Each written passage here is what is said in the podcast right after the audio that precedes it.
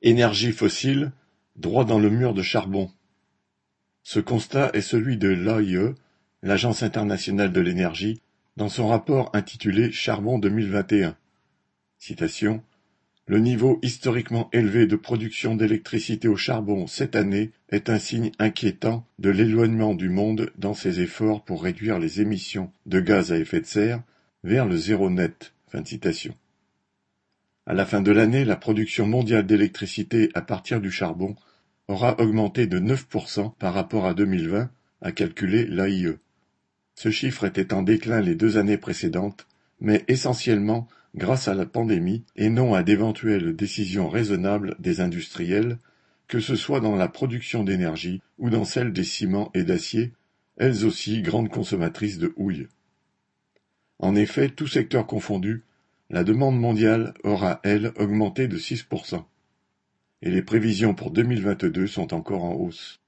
Alors que le charbon est la plus grande source d'émissions de carbone dans le monde, le vœu pieux de limiter le réchauffement climatique à 1,5 degré sonne de plus en plus comme une monstrueuse hypocrisie. Quelques semaines à peine après la fin de la COP26, les engagements de principe des représentants des gouvernements de la planète sont pourtant bien timorés, jusque dans les termes. En quoi sortir progressivement du charbon à partir de 2030 les engage-t-il à arrêter de détruire l'environnement vital pour l'humanité? Les signatures sur un chiffon de papier, les capitalistes pollueurs et les financiers investisseurs dans l'exploitation des énergies fossiles n'en ont cure.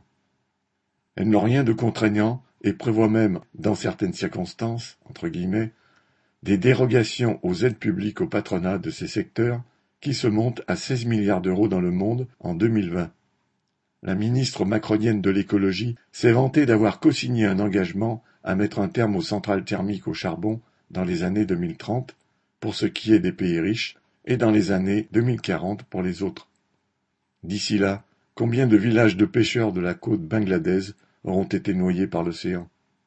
Pendant que les ministres pérorent, les capitalistes pollueurs peuvent continuer à s'enrichir et la liste des COP à s'allonger. Viviane Lafont